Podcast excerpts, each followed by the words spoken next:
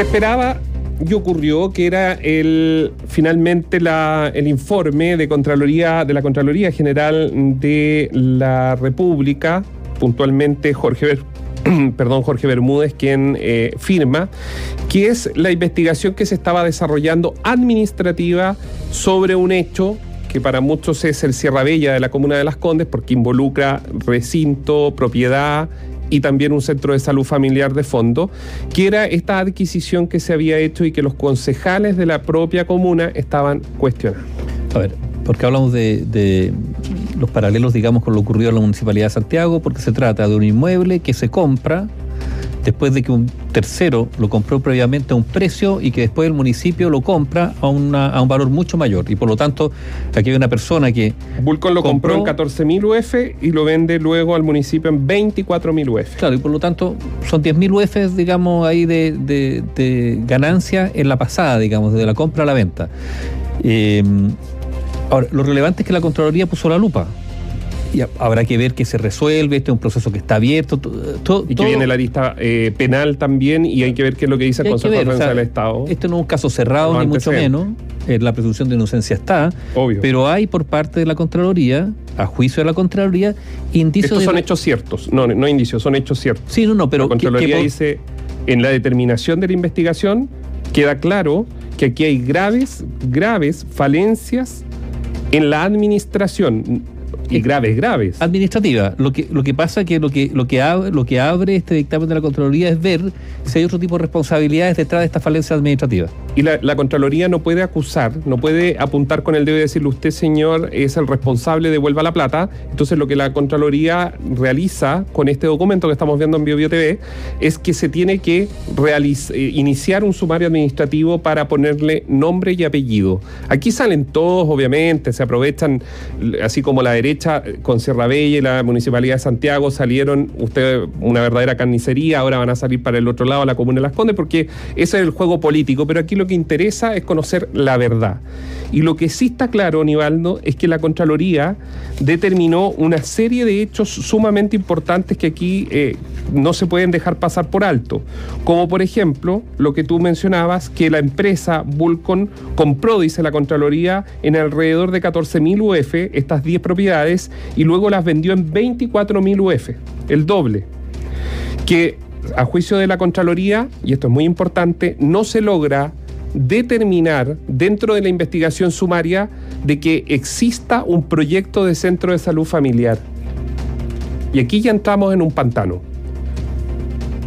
Como no había proyecto, pero si voy a comprar una propiedad no, para algo que es con recursos de todos los ciudadanos quienes viven en esa comuna, y el documento, el proyecto, ¿cómo se funda entonces? ¿Para qué? ¿Por qué no lo hizo a título directo la municipalidad y tuvo que hacerlo a través justamente de una empresa? ¿Cuáles fueron los, el sentido de los contactos y algo que determina la Contraloría que para mí es lo más importante? No se presentaron ninguna, a ver, no hubo un levantamiento sobre el valor, no hay ningún informe que pueda determinar si, por qué la municipalidad no contrató más allá de que en el caso de Sierra Bella ahora están siendo investigados los que fueron a, realizar el informe, eh, se me olvidó el nombre del informe que tiene de mm, los tasadores, ¿por qué no hubo una tasación de parte de la Municipalidad de Las Condes?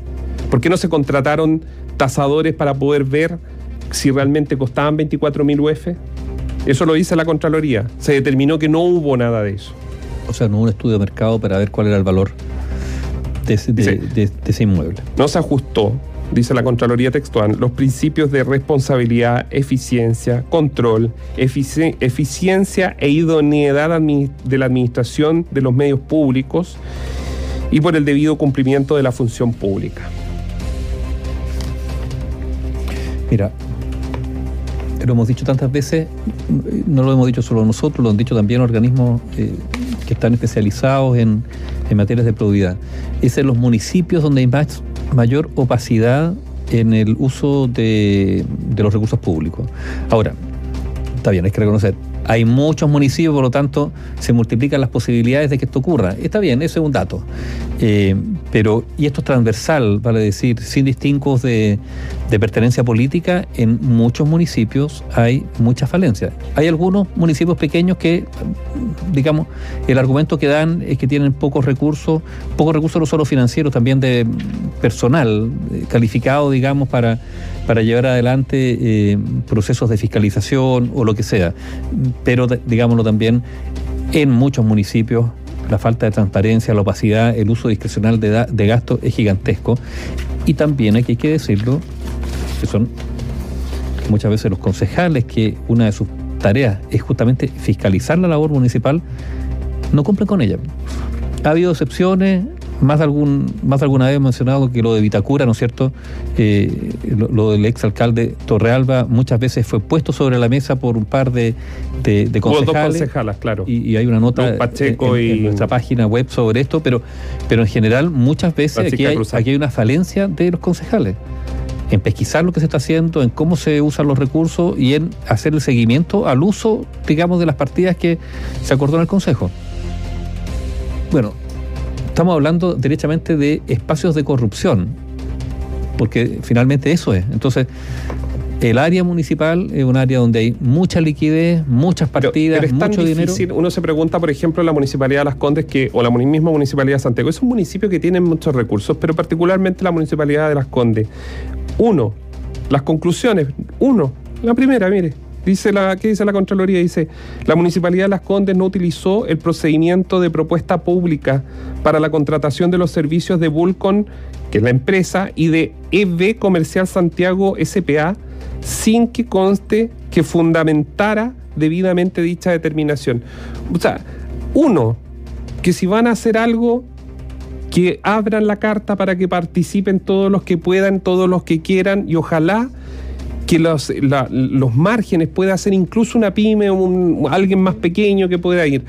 Lo que pasa es que aburre también en estos municipios, y aquí yo creo todo el sector oriente, el sector poniente y todo el país, que es el amiguismo también de quienes llegan a los puestos. ¿Quiénes son los que están cerca de, de la alcaldesa Peñalosa? ¿Tienen todas esas competencias? Porque a lo mejor, ¿sabe qué? la alcaldesa Peñalosa la metieron en esto.